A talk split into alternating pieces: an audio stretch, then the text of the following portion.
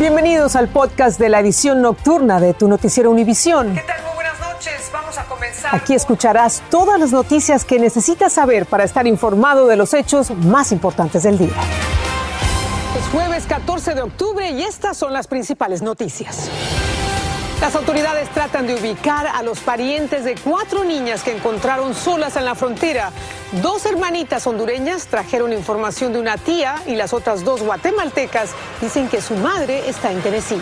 La madre de esa criatura debe estar rezando. Expertos advierten que aunque no habrá redadas de indocumentados en los lugares de trabajo, podrían haber auditorías a las empresas para investigar si tienen empleados sin papeles. Y trabajar con un buen sueldo hasta los 70 años y aportar la mitad de ese tiempo al Seguro Social le permitiría cobrar una buena pensión cuando decida jubilarse. Comienza la edición nocturna. Este es Noticiero Univisión Edición Nocturna con Patricia Yañor. ¿Qué tal? Muy buenas noches. Vamos a comenzar con el continuo drama migratorio del abandono de niños en la frontera.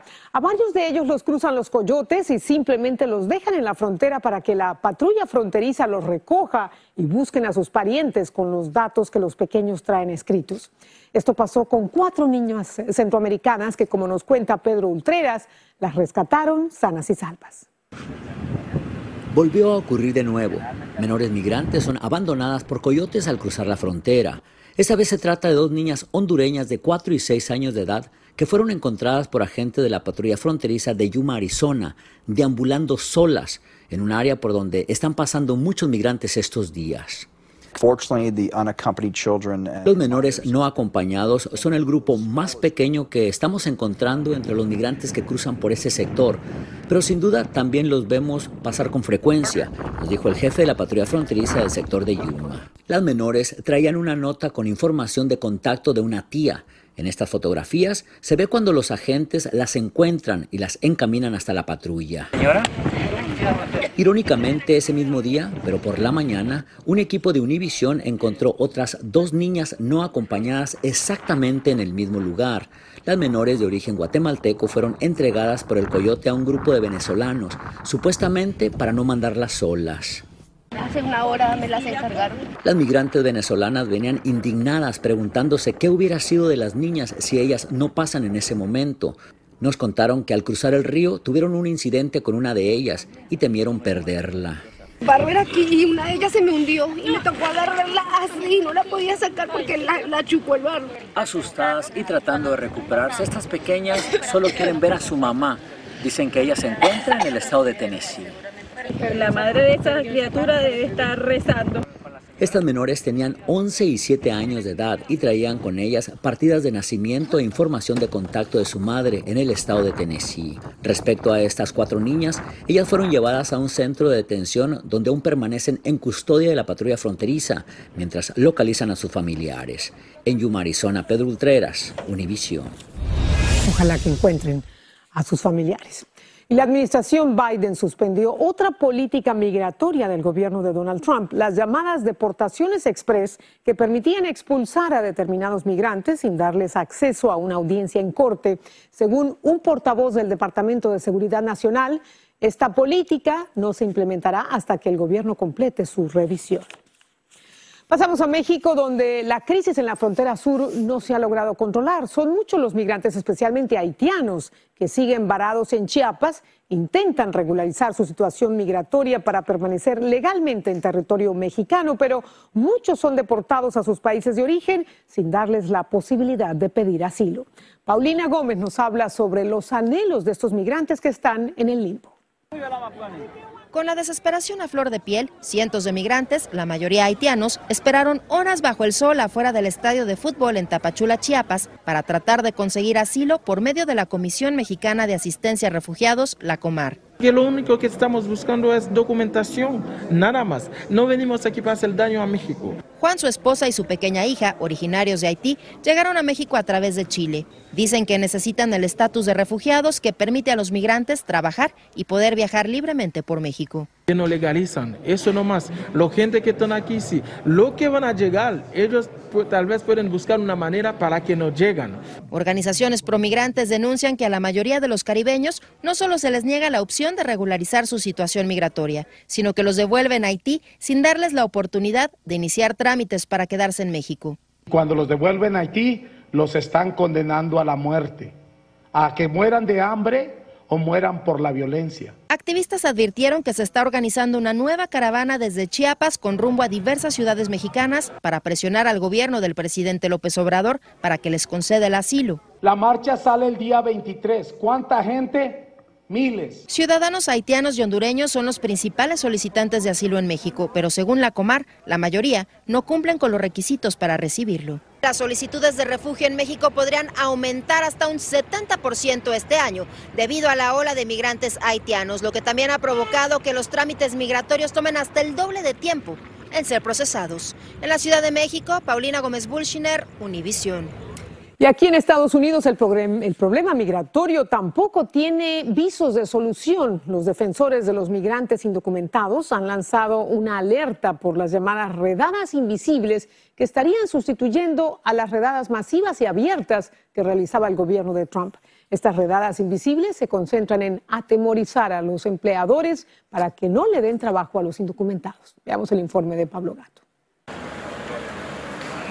Ya no habrá redadas masivas en las empresas, pero podrían venir las redadas invisibles o silenciosas, según muchos expertos. Auditorías que se hacen donde inmigración revisa los papeles de cada empleado en una empresa. Esto lo vimos mucho durante Obama y en vez de mandar cientos de agentes a una fábrica, un solo agente puede realizar auditorías de cientos compañías. La estrategia es que la presión fuerce a los indocumentados a irse voluntariamente o que la empresa los despida para evitar una sanción. Pero José Canales afirma que el sistema del gobierno para certificar si un empleado tiene o no permiso es un dolor de cabeza. Uno aplica y el gobierno tarda tres y cuatro meses en responder. Al tiempo que uno está necesitando el empleado, ¿Cuál es la penalidad para un empresario si contrata a un trabajador indocumentado sabiendo que es indocumentado? Miles de dólares en multas y quizás cárcel. Es muy efectivo este tipo de control o auditoría y da mucho miedo a los empleadores que sí despiden trabajadores indocumentados. Bueno, uh, habrá miedo. En, como empleador habrá, habrá miedo y los empleados también se van a sentir uh, un poco atemorizados uh, a que algo pueda pasar y, y uno se quede sin empleado y el empleado se quede sin trabajo.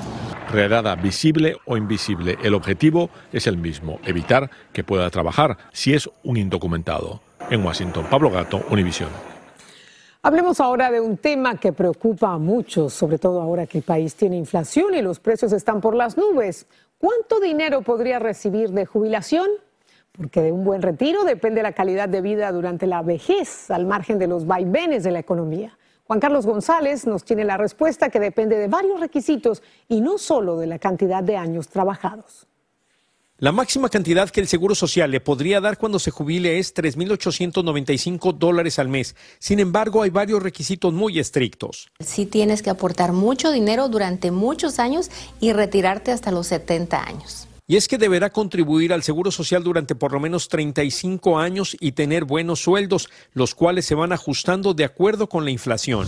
Para que tenga una idea, en el año 2019 tuvo que haber ganado 132.900 dólares o más, en el 2020 137.700 y en este 2021 su sueldo deberá ser de por lo menos 142.800 dólares.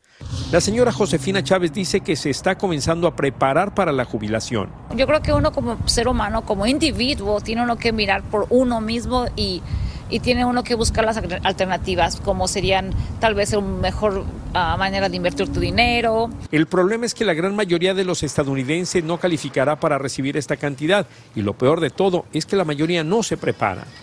Sin embargo, existen varias alternativas, varios pasos que usted puede dar para cuando se jubile obtenga otros ingresos aparte del seguro social.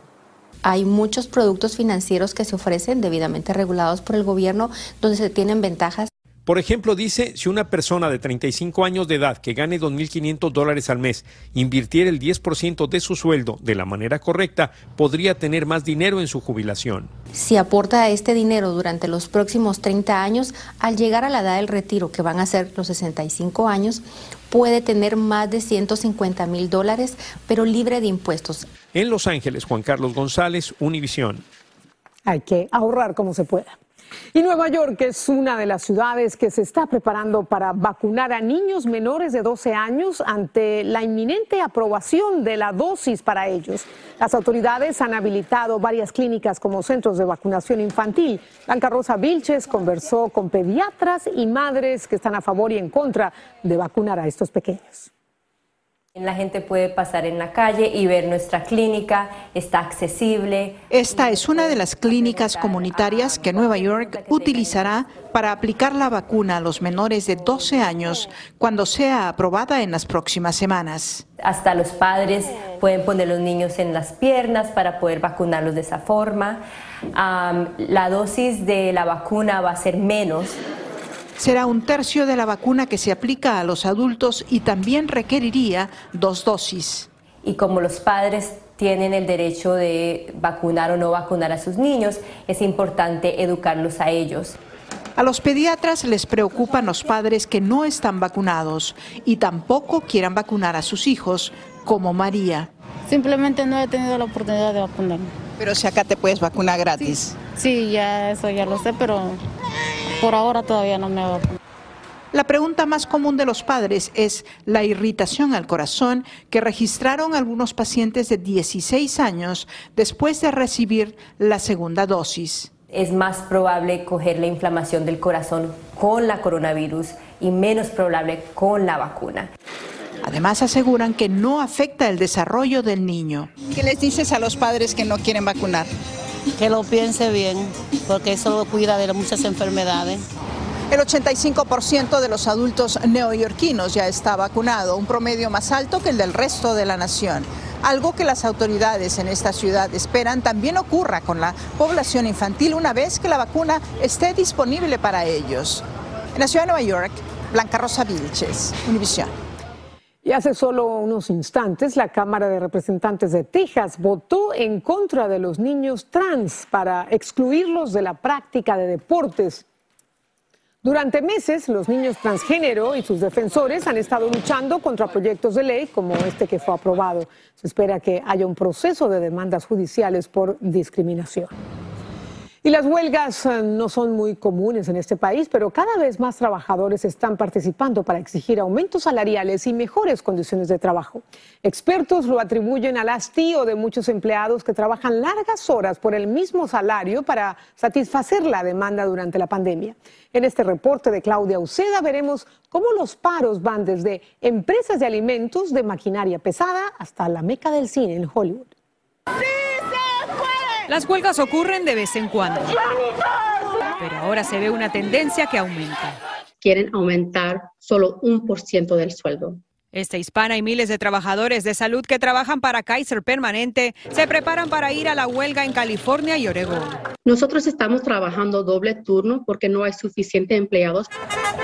A medianoche, más de 10.000 trabajadores de la empresa de tractores John Deere se declararon en huelga en Iowa, Illinois y Kansas. Indican que a pesar que los ingresos de la compañía aumentaron un 61% en los últimos años y que pese a que el sueldo del ejecutivo con más alto rango subió 160% durante la pandemia, sus sueldos han disminuido.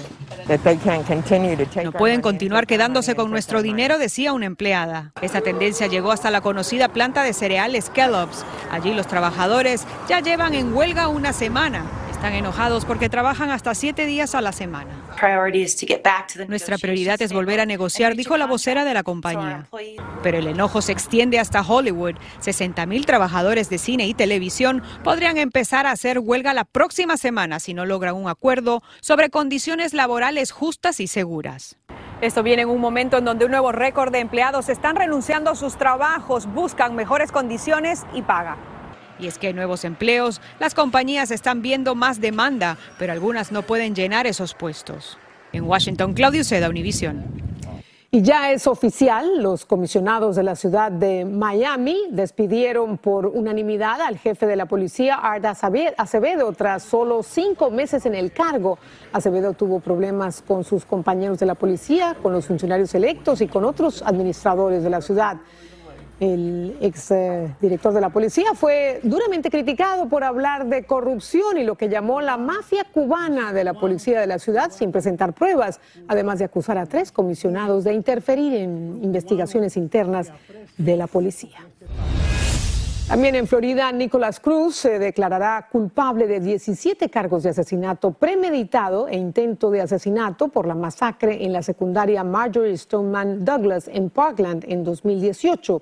En el ataque fueron asesinadas 17 personas y otras 17 resultaron heridas. Cruz se dio a la fuga, pero luego lo capturaron sin que ofreciera resistencia. Una diputada en México pidió disculpas tras ser duramente criticada por ignorar a una madre que le imploraba de rodillas ayuda en medicinas para su hijo enfermo de cáncer. El incidente recorrió las redes sociales acompañado de frases de repudio, por lo que muchos consideran la actitud insensible de la congresista. Alejandro Madrigal nos muestra las imágenes del dramático incidente y la respuesta de la legisladora. Así reaccionó la diputada Merari Villegas cuando una madre le suplicó apoyo para su hijo con cáncer, tras el desabasto de medicamentos en el sector público. Ante las peticiones desesperadas, la diputada del partido del presidente López Obrador les da la espalda. Débora Medina es la mujer que se arrodilla. Su hijo Carlos Estrada, de 14 años, fue diagnosticado en 2009 con histiocitosis, un tipo de cáncer que daña el tejido y le impide crecer. Debe inyectarse varios medicamentos y mensualmente necesita 500 dólares. Te agradecería de corazón me pudieras ayudar. A Débora le dijeron en la Cámara de Diputados que debería llevar a su hijo enfermo para que atendiera su caso. Entonces mi desesperación fue pedirle ayuda. No sabía que era diputada, no sabía que era de Morena. La congresista Villegas dijo a Univisión que la oposición fue la responsable de su horror, porque ellos llevaron a Débora como un acto político. Caí en la trampa del PAN.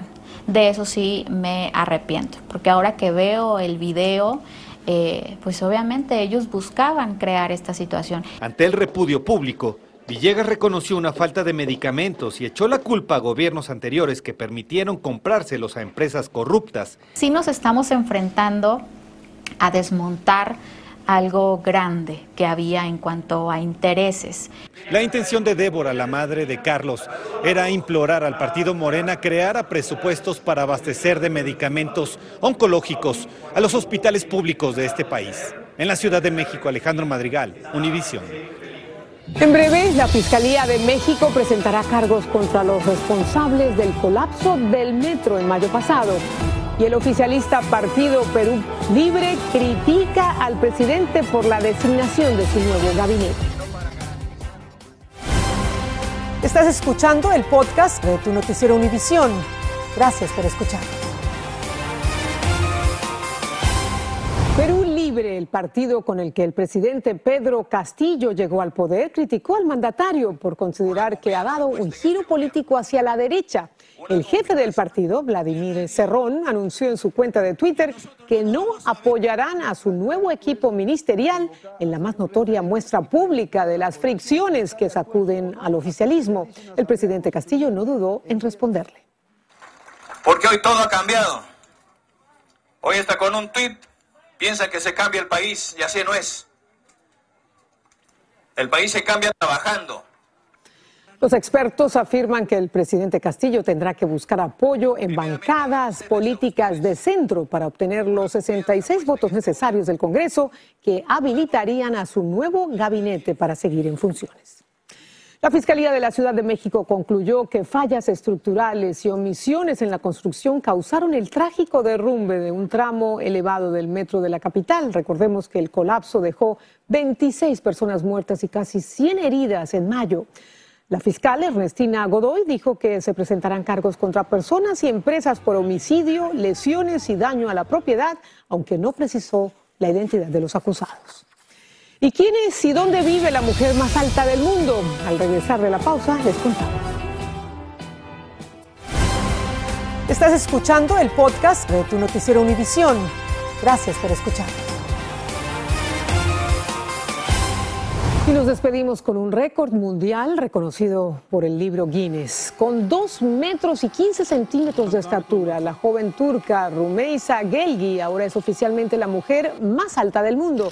La joven de 24 años, que suele depender de una silla de ruedas para desplazarse, nació con el síndrome de Weaver. Se trata de una rara enfermedad genética que provoca un rápido crecimiento. Rumeisa quiere utilizar este récord para celebrar las diferencias y crear conciencia sobre los trastornos genéticos.